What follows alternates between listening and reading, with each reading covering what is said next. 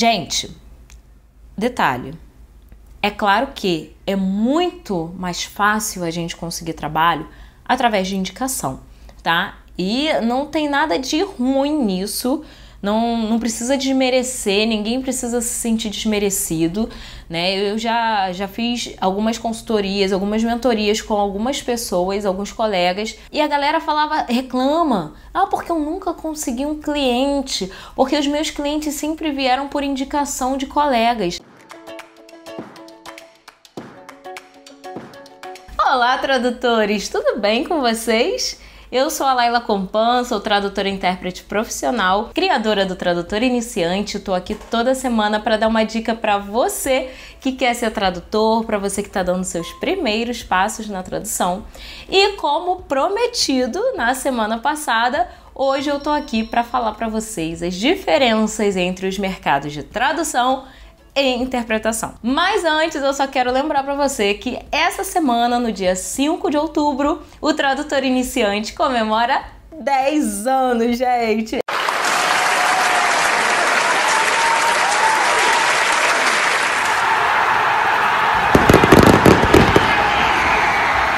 É muito orgulho, né?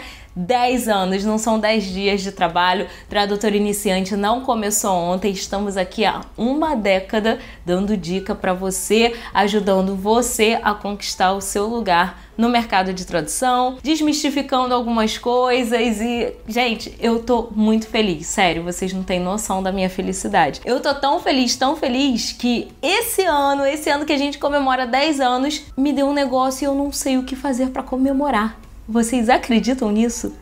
Então, assim, não tem comemoração programada porque eu estou assim meio, sabe? Como a minha, minha filha fala, deu piripaque. Pi, eu não sei o que fazer. Eu estou, não sei, tô, tô paralisada. Não sei, não sei. Fugiram todas as ideias. Então, quem quiser dar ideia, a gente comemora um pouquinho depois, não tem problema. Tô aceitando aí. Mas anota, dia 5 de outubro, o tradutor iniciante completa 10 anos. Mas vamos lá, vamos voltar aqui pro nosso tema. Eu só queria anunciar porque eu estou, assim, orgulhosa, né? Não posso usar outra palavra, eu estou orgulhosa. Mas vamos lá. vamos falar sobre as diferenças entre o mercado de tradução e interpretação. Primeiro ponto que eu preciso mostrar aqui para vocês, que eu preciso explicar aqui e deixar bem claro, é que o intérprete às vezes trabalha como tradutor também, mas nem todo tradutor é intérprete, né? Eu durante muitos anos aí eu fui tradutora apenas, eu não era intérprete e só digamos, de um ano para cá que eu me tornei intérprete profissional, né? Então, assim, nem todo tradutor é intérprete, nem todo intérprete é tradutor. Tem intérprete que prefere trabalhar somente com interpretação e não pegar a tradução, mas tem intérprete que é tradutor também, tem tradutor que é intérprete e tal. Ok? É mais fácil, né? O intérprete ser tradutor do que o tradutor ser intérprete, porque, gente, não é fácil não, tá? tem que treinar, tem que praticar muito para você ser intérprete. Tem que ter um pensamento muito rápido, enfim. Por isso que tem essa diferença. Mas vamos lá, vamos, o foco aqui é mercado. Laila, foca no mercado aí pro pessoal, por favor. Nas duas profissões, tanto na tradução quanto na interpretação, a gente pode ter os mesmos tipos de clientes. O que seriam esses mesmos tipos de clientes? O cliente agência, o cliente é, colega e o cliente direto. Então, não importa se você é tradutor, se você é intérprete, você pode ter esses três tipos de clientes. Até aí é igual.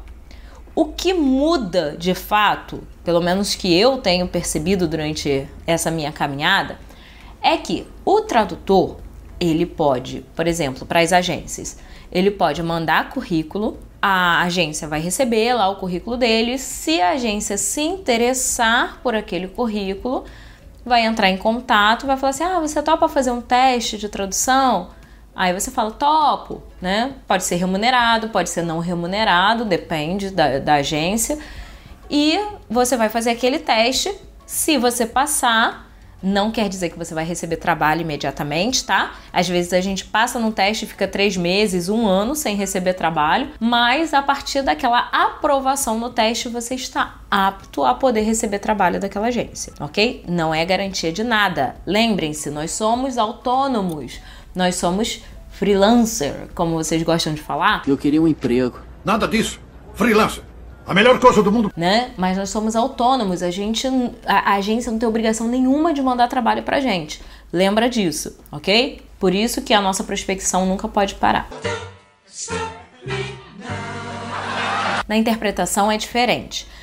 Eu já ouvi alguns colegas falando que no início, né, colegas que já estão há mais tempo no mercado, intérpretes, que no início eles até faziam um teste de interpretação.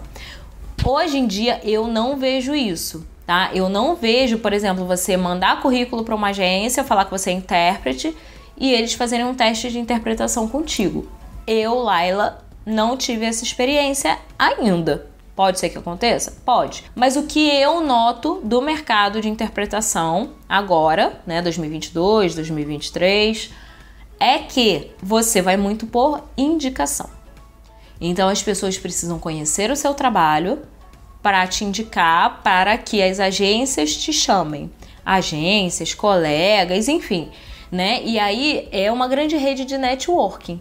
A gente conhece pessoas, as pessoas veem a nossa forma de trabalhar e aí elas vão lembrando de você e vão te indicando para outros colegas, que te indicam para outros colegas, que te indicam para agências, para empresas, enfim. É essa grande diferença que eu vejo entre o mercado de tradução e o de interpretação para trabalhar com colegas e agências. Para trabalhar com cliente direto, na tradução, na interpretação, depende de você, da sua prospecção, do seu marketing, tá? Aí também vai ser igual. A grande diferença é sempre com agências e colegas.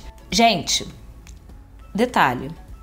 É claro que é muito mais fácil a gente conseguir trabalho através de indicação, tá? E não tem nada de ruim nisso não, não precisa desmerecer, ninguém precisa se sentir desmerecido, né? Eu já, já fiz algumas consultorias, algumas mentorias com algumas pessoas, alguns colegas, e a galera falava, reclama, ah, porque eu nunca consegui um cliente, porque os meus clientes sempre vieram por indicação de colegas.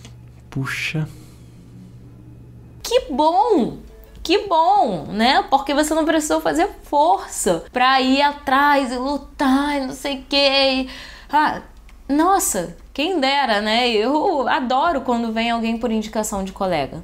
Por quê? Porque aí aquele cliente sente confiança em você e porque, poxa, você prestou um bom trabalho a ponto de um colega te indicar. Porque ninguém indica quem é ruim. É verdade. Eu, pelo menos, sou assim. Eu só indico quem é bom no que faz. E aí isso é na tradução e fora da tradução. Se alguém chega para mim e fala assim, Laila, me indica um médico, sei lá, um ortopedista, Indico. Eu vou nesse aqui, ó. Ele é ótimo.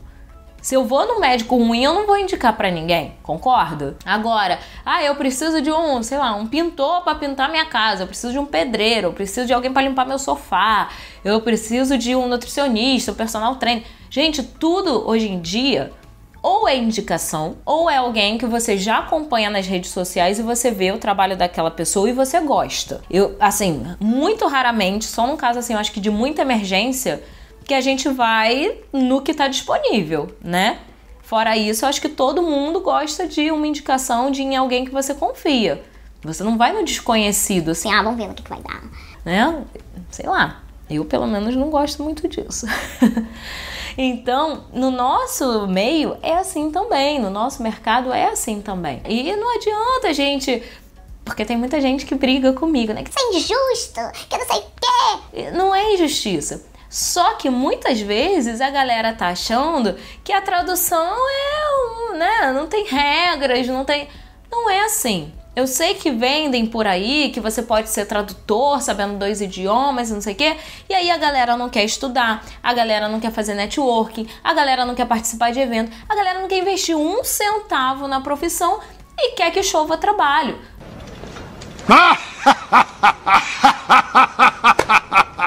Não é assim que funciona.